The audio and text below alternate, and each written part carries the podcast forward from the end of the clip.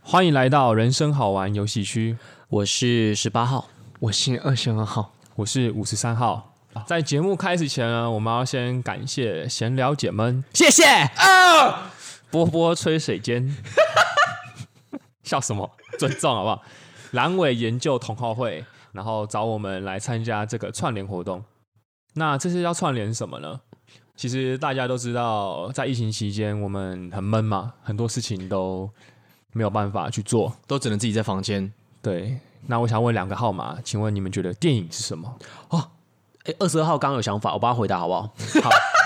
可以，你可以帮他回答。我觉得二十二号来说哦，电影它跟毒瘾差不多吧，哦，毒瘾吗？都是一种瘾头。哦二十二号他的电影， ，addiction。对，他哦尤，其他就比较喜欢那种恋爱的感觉。原来如此，二十二号。 j a b o 对对 .com。他只要一想到他体内的电压就很大。哎，可是 j a b o 这也都是电影啊，对，它对一直都是对两个多两个小时两个多小时，很好。那对啊对对很多人来说，电影有可能是食品，嗯它哎是一道佳肴。啊我我其实还没说完，然后你还没说完呢，好，你继续说。每次二十号那个电压很大的时候，啊嘿，他就会垫着脚尖释放一些电流，请不要推到我身上。你是串联还是并联？然后他他就会跟我们说，哎哎哎，那个五三号，我刚刚电聊了一下，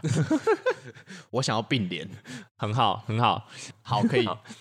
对很多人来说，可能电影是一种食品，或者它可能是一种知识的接收。嗯，那在疫情期间，我们不可能不去饮食，或者就不去接受知识了嘛。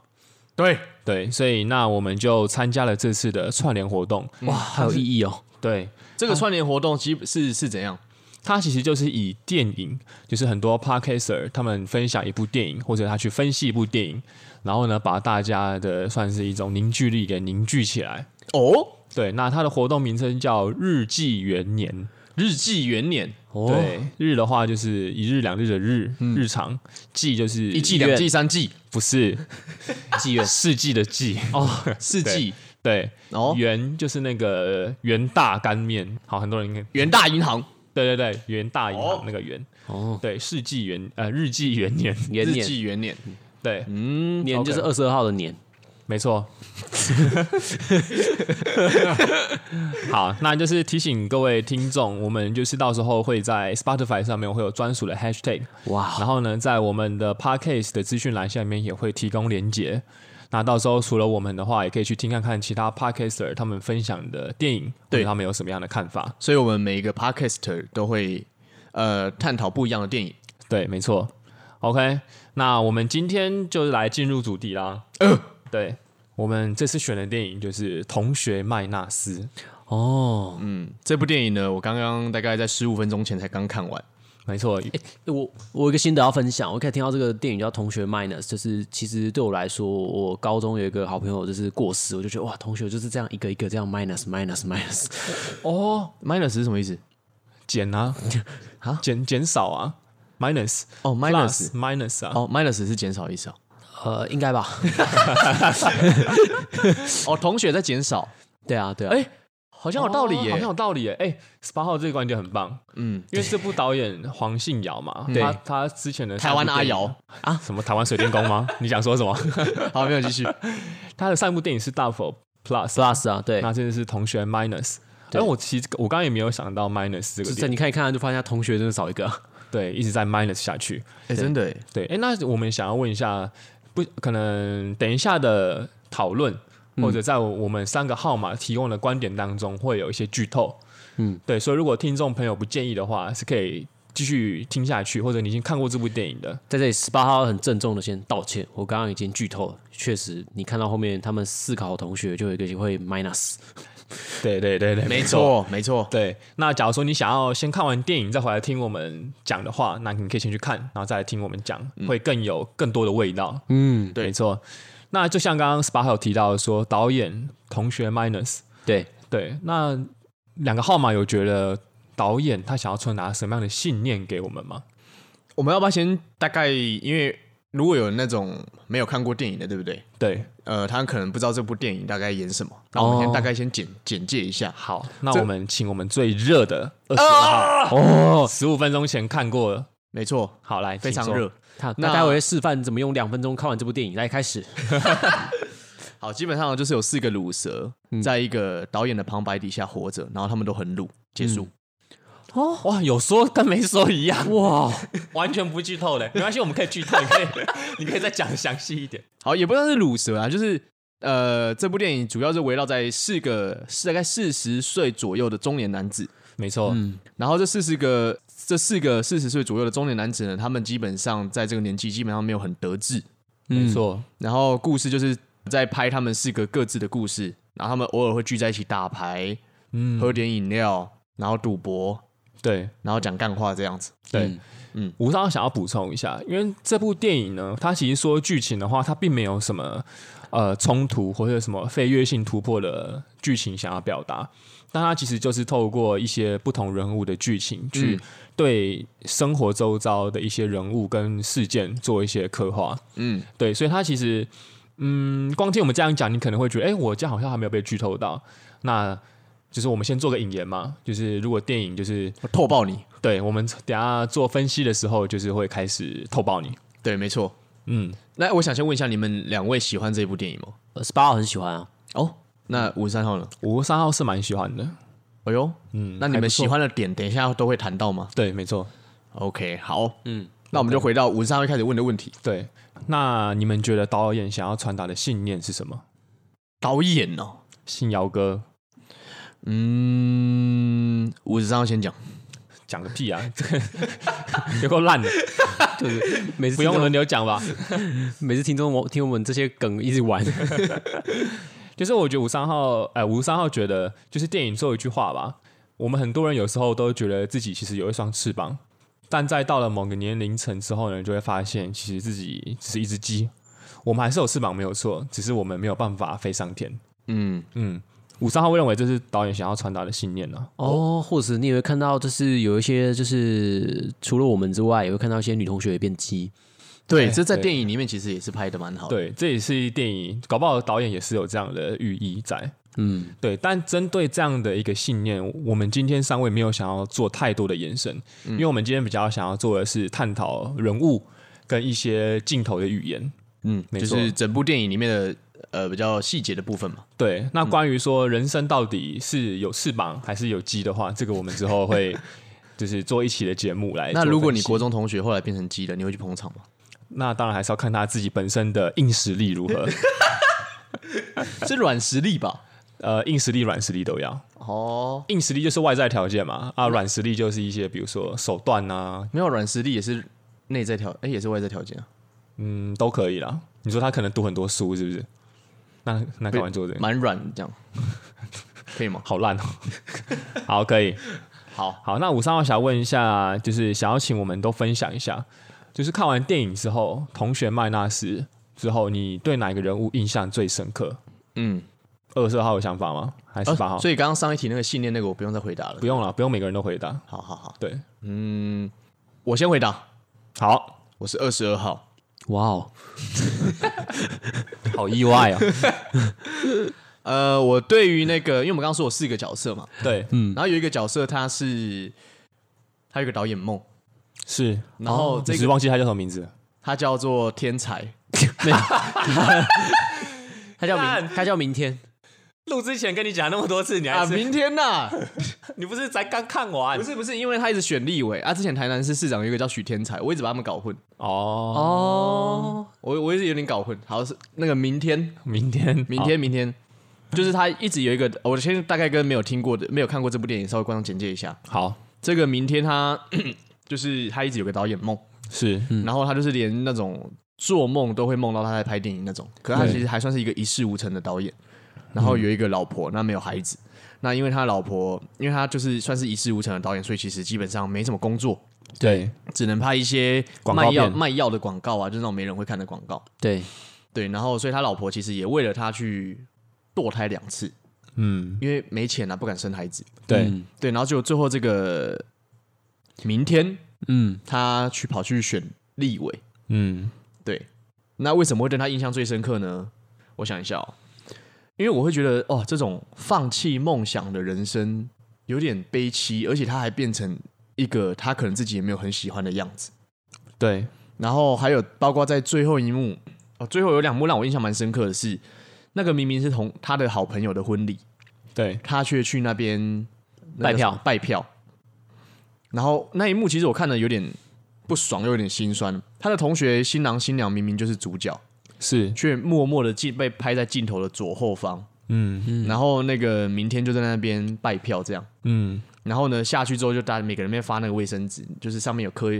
他的那个名字的那个。对，竞选的一些对嗯小物，然后连最后那个他们四个同学里面有一个是专门在粘那个纸纸房子的嗯，对必给， Biget，哦，那个那个男生叫 Biget，他死掉了，他的丧礼他也是去拜票，嗯，对，从一个这么作秀啦，对作秀，从一个这么有梦想的人，然后执着于自己想要做的事情的人，最后却变成这种很世俗，然后嗯很就是感觉他整个脸都是谎言，都只是为了拜票，为了然后发拜票卫生纸。对发卫生纸，对，哎，那你就是二十二号，你小时候拿到竞选卫生纸，你都拿来干嘛？呃，我不会拿来那个，因为它那个比较小张，而且它比较薄。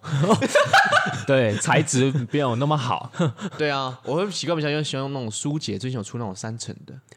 哦，为什么紫紫色的包装纸的。射不破？不是不是，因为那个其实感触感真的比较好，你下次可以试试看。真的，好，谢谢我们的明天我，我们离题了吗？对，十八号不要一直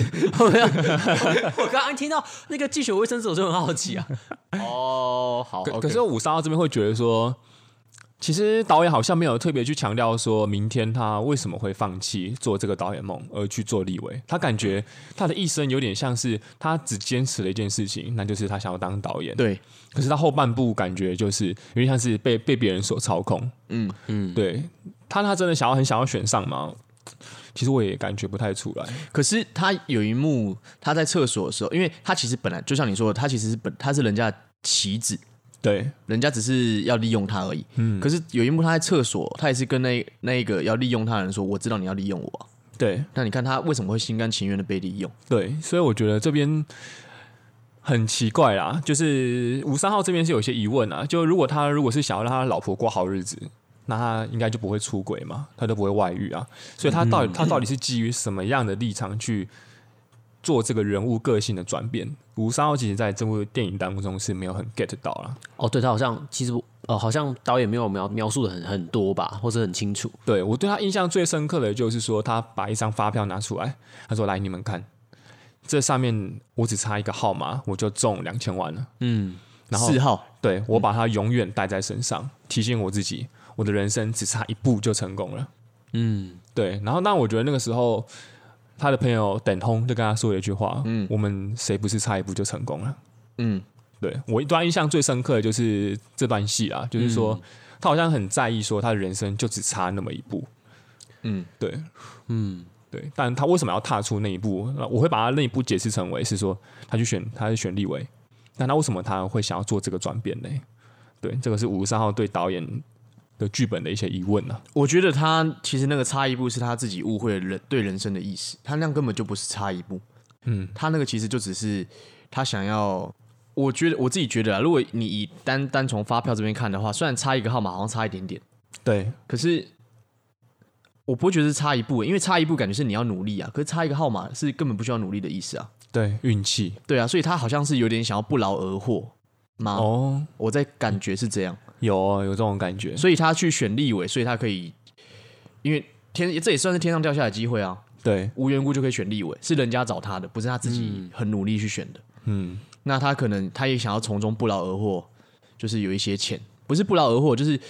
花很少的心力，但是就可以得到足够的世俗的那些一些金钱，有的没的。对，对，感觉他自己人物角色是矛盾的，而且他其实感觉他好像也很不清楚他自己内心在想什么。对，就是很混乱。对，但其实我们身旁很多这种人，这种人并不是在电影里面才会出现的。五三号，你在现实中生活是这样吗？我混乱过。那你会跟那我曾经个这样？就是那个立委旁边那个助理上床吗？呃不好说。哦，对，好，那换五三分享一下我印象最深刻的一个人物好了。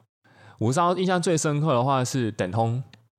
就是郑仁硕的演员所饰演的邓对红，他在里面是一个保险业务员，那他其实就是很多目前上班族的缩影，嗯，基本上就是过着朝九晚五，然后知识化人生，然后就是被分类在办公室里面一格一格的那种办公室，嗯嗯，然后处理手头上的业务，嗯哼，然后他在后来的剧情后段的某一场戏，就是主管跟他说：“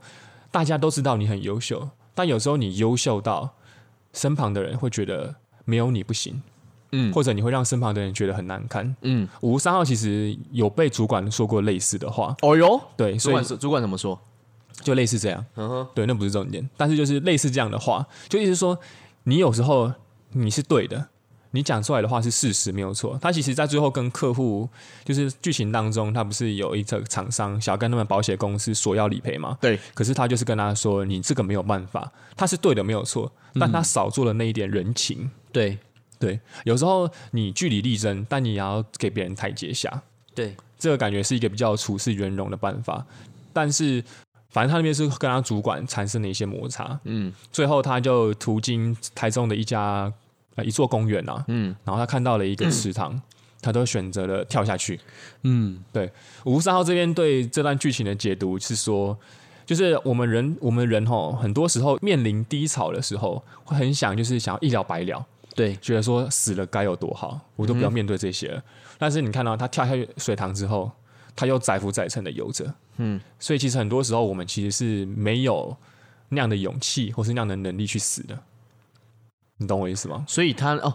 哦，因为我刚看那段，我自己我自己有点不太懂他为什么跳下去那边游泳。对，有时候你就很想要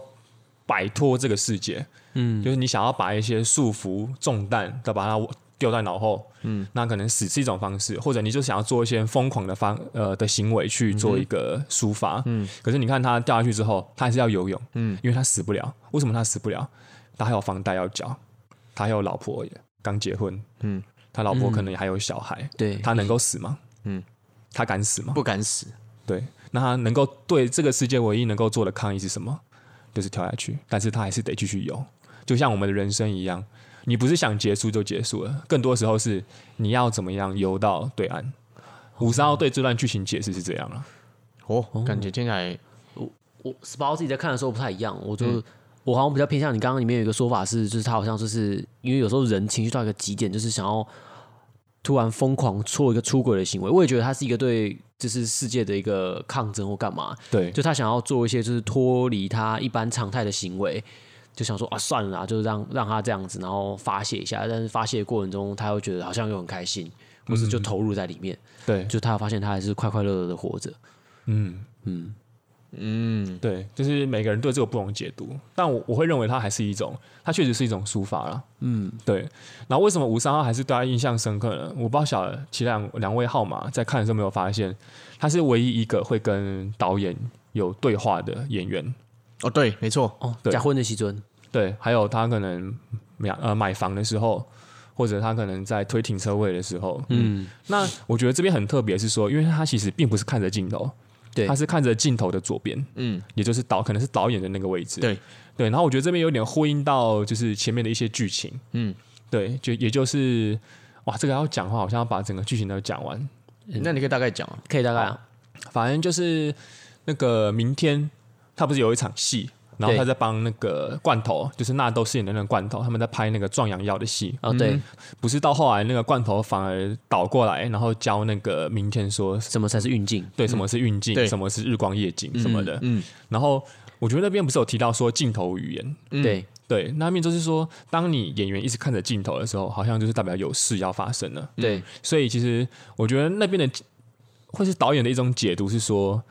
他因为没有看镜头，而他一直看着摄影机的左侧，嗯，会有一种感觉是导演好像就站在我们身边。哦，对，那导演站在我们身边，那是什么意思？我们跟他们其实是朋友的关系。嗯，对，就有点像是说，因为他不是在对着你讲话，他对着你讲话是有一种打破第四面墙的感觉。对，对他，如果他一直看着摄影机的左边，嗯然后进行语言的输出的时候，我觉得那是一种，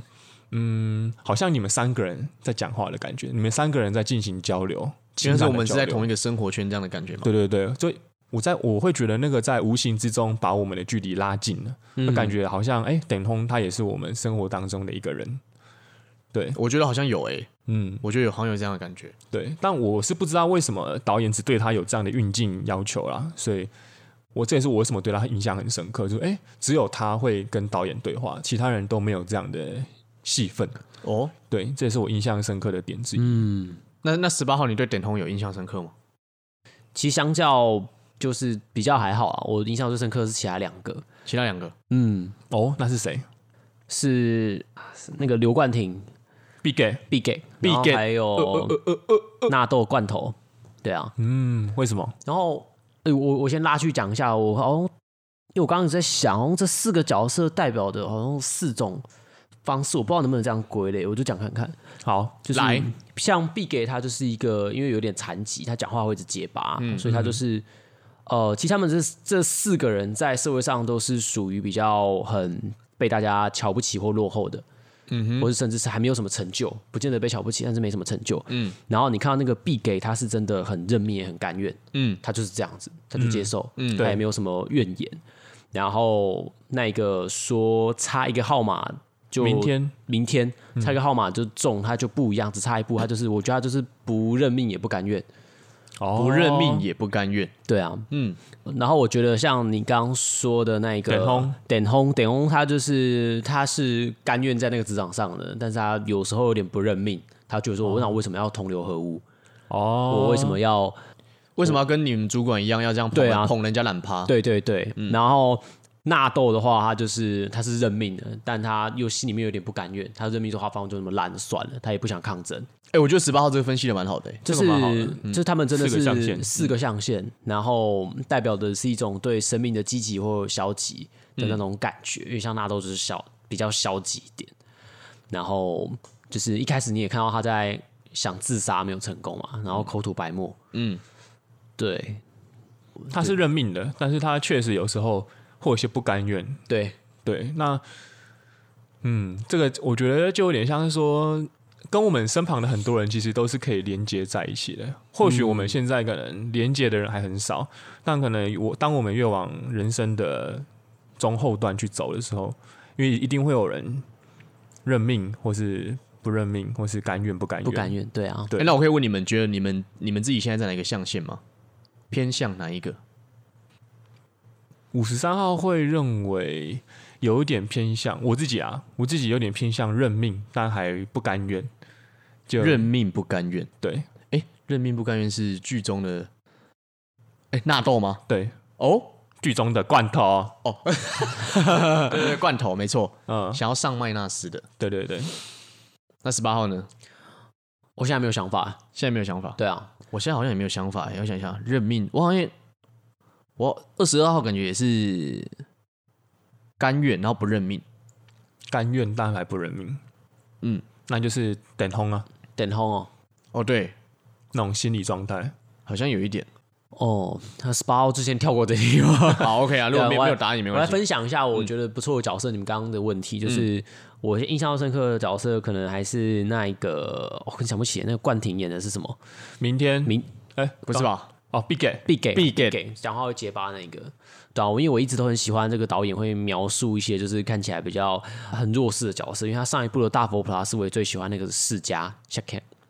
然后他就比较不会讲话，然后这个必给比较不会讲话，嗯，然后你会看到他吞吐的时候还会展现很多很真诚的样子，嗯，然后我记得有一幕我印象很深刻，就是他在他突然就是可以跟他奶奶讲话，我我有时候奶奶死掉，对，结结结果到后面不是嘛，导演的手法很很很贱呐、很贱，对他，他一直营造出以大家都以为是他奶奶就是要死掉了，，对，所以才会看到那个两个小朋友嘛，对对然后也是因为回光返照，所以才能够对。对起来做菜。不过一开始他说看到人，一开始他说回光返照看到人会死掉，我想说哦，你那个冠廷应该会死掉。可是后来又出现奶奶，我想说哦，奶奶要死。哦，结果、哎，等一下，所以那个奶奶没有死哦。没有奶奶啊，没有啊，啊，冠廷先死啊，从头到尾都是刘冠，都是必给啦，都是必给他要死、啊。对，必给死。哦，是哦。对啊对啊，干，好，我现在知道了。是幺二十二号，好，OK，我被骗了。好烂啊！是吧？而且我很喜欢，就是必给在那里必给的样子，或是他在那边做纸扎屋啊，或是他可以听到呃死人跟他对话的这种事情啊，就觉得哇很酷诶。就是他像我觉得他只有在跟往生者对话的时候才不会必给，这个设定就很酷。嗯，嗯，吴三号想要特别提一点，就是当那个 B 给他回光返照，说话不结巴的时候，嗯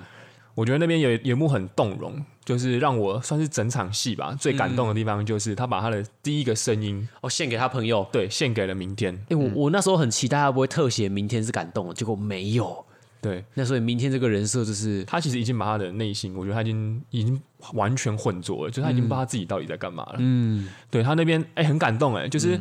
在那个路段，其实五三号也认出来那是在台中的，对，大就概是一中街附一中近。嗯街那边的那个路段。然后就是你一个朋友，然后呢，他就为你在那边一个人，然后这边手舞足蹈，然后替你呐喊。嗯，对，嗯，那我那个他们地要方做，给谁看？他就只能只是我真心的祝福我挺你啊，对，对我挺你。嗯，所以其实五三号其实也很喜欢 B 给这个角色。对对，对觉得他好真诚哦。我最喜欢也是 B 给这个角色。对，就是他在很多片段当中都展现出他这个人的温暖，嗯，对，包含是比如说他做了一个很漂亮的纸扎屋，嗯，然后里面设备应有尽有，对只是都是用纸扎的，嗯，对，然后邀请他的朋友来他家坐坐，对，对，很可爱，但是也觉得蛮难过的啦。他还对提到那个纳豆女神的时候，还说要哦不然我帮你的女神也做一个， 对我要帮你狗结。 哦，对，有有， 对啊，所以那时候 B 给真的是一个让人很温暖的角色，对也是十八号印象最深刻的一个人。 哦，对，就是我觉得五三号刚刚帮我讲的蛮好的。哦哟，那我们好像三个角色都讲到，剩下对纳豆，对不对？对，反而是算是这部电影，如果以它的命名来说的话，就是同学麦纳斯嘛，哦，我很喜欢就是纳豆每次去经过的场景，就是譬如说那种大楼，然后看起来很阴阳怪气，然啊、后像是有一幕是他打开门，然后里面就有一个男的站在那，啊然后装写置满了艺术，对然后写满东西都不讲话。我想说，哦、甚至是要出事了吗？这样甚，至我很喜欢他的场景设计，就是他在那个每个电梯门口，就是那个大楼电梯打开之后，每一次的都是很不一样的怪。我会觉得说，哇，也许社会上真的有那些地方，嗯只，是我没有去看到。对，然后对实际看到的话，那真的会觉得，哇，真的有人是在这些地方生活着，很龙蛇杂处的感觉。嗯，没然后错，有一种卡在那里，然后很脏乱坏死的感觉，但是却又那样活着。嗯，就真的有人这样活着，对，会觉得不可思议耶。对啊，就好像去查户口的时候说啊，阿丽也出那一波那什么没有币，嗯，然后谁谁说家一定要有墙壁的，对，没有他说谁说墙壁一定要用水泥，哦，那对，对对对，嗯然后纳豆就会突然说：“哦，我帮你 Kim 去丢好不好 帮你栽赃了。？”对啊，那五三二想问一个问题是说，是如果你们是罐头，然后遇到了同学麦纳斯，会不会上他？就是因为在剧中跟观众解释一下，好麦纳斯就是有点像是我们呃在小时候一定会有所谓的女神嘛，对嗯那那时候对她不会有任何的遐想，遐就是淫邪的遐嗯想，可能就像那些年里面的沈佳宜一样吧。对对对，那要是要是哪一天，因为其实世界上就好像导演想要传达的信念嘛，嗯，不一定每个人有翅膀他就一定会飞，嗯、对说他可能就只是一只鸡。对，那那个女神她可能就因为很多因素啦，就去从事了卖算是淫的行业，对卖淫的行业可。是在，就是在他们好可能才初中的时候，那个他们好像以为那个女生要出国深造，对不要去对？美国，对对，以为他去美国，结果后来变成就是卖淫你，看，你你以为她要起飞了，嗯，但是她其实后来就还是，每天都在飞。哎，可以可以， 呜，对。那套用导演的一句话，你们会把她请下神坛吗？请下神坛的意思是哦，有有这边解释一下哦，请下神坛，因为在那剧剧末的时候，纳豆是说有些东西是不该请下神坛，所以请下神坛就是说，如果今天你的女神是已经在从事卖淫的工作的话，你会不会就是去膜拜一下，或是去把添一些香油钱呐、你们会去添吗？添一些香油钱吗？所以添了就是把他请下神坛，对，不添就是你即便知道你只要付钱就可以得到他身体，但是就是但是你不去做，就是让他继续留在神坛上那，这是暴殄天物、五三二不会。哦，嗯，是开麦克风开麦克风的关系吗？首先，五三号其实没有所谓女神的存在啊，但是五三号因为在录的同时也在想，到底会不会？但是我我后来就觉得说，要是真的有这么样一个人存在的话，我为什么要去拆穿他，或者我为什么要去戳破这个泡泡？哦，你不一定要戳破啊，因为在剧中他一开始是认不出那个罐头的，对对对对对，所以如果他认不出你，没有，那是我的问题啊，那个那跟他没有关系啊，哦因为他可能从头到尾都不知道我是谁，只是他在我心目中的形象就一直是那样啊，哦，对吧？对了解，对啊，所以要要不要戳破也是我的决定啊。所以你只是想要在你心目中保持他那个形象对对对对，哦，就是在这么复杂的生活当中，我还是想要保有一些幻想。对，那如果要要去开的话，就是天下有钱的话，我可以找其他就是比较我喜欢的去开就好了。但我不会选他。哦，就可能是别的学校别人的女神，对对对对对，那我自己的女神，我就不会把她请下神坛。不会不会请下神坛。对，个人意见啊。嗯， 希望不要妨碍两位号码的发言。不会不会，二十二号，其实我我的答案是不知道，但是我觉得我如果我很喜欢他的话，我可能会。十八会觉得 OK，因为天地总是要合一的。天地合，没错， 嗯，请下神坛其实也没关系啊，我们就可以让他做凡人。